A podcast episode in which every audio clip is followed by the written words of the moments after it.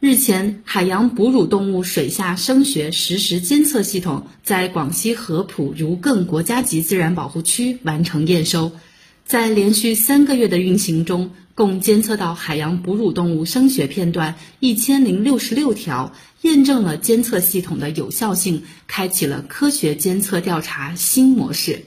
这套系统在广西合浦儒艮国家级自然保护区建设。集成了人工智能动物发声识别模型，可识别珍稀海洋哺乳动物中华白海豚、儒艮和印太江豚的叫声，实时监测浮标周边一点四公里左右范围声学信号。这套系统可以将识别的数据传输至指挥中心，从而帮助科研人员实时掌握保护区海域内中华白海豚、儒艮和印太江豚的时空变化。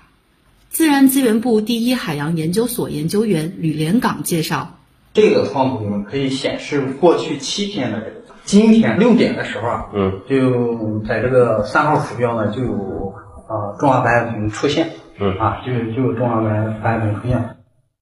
现在这个监测系统啊，它是一个实时在线的，就是嗯，它在那个现场呢，就是采集到数据，然后在那个现场就识别了。”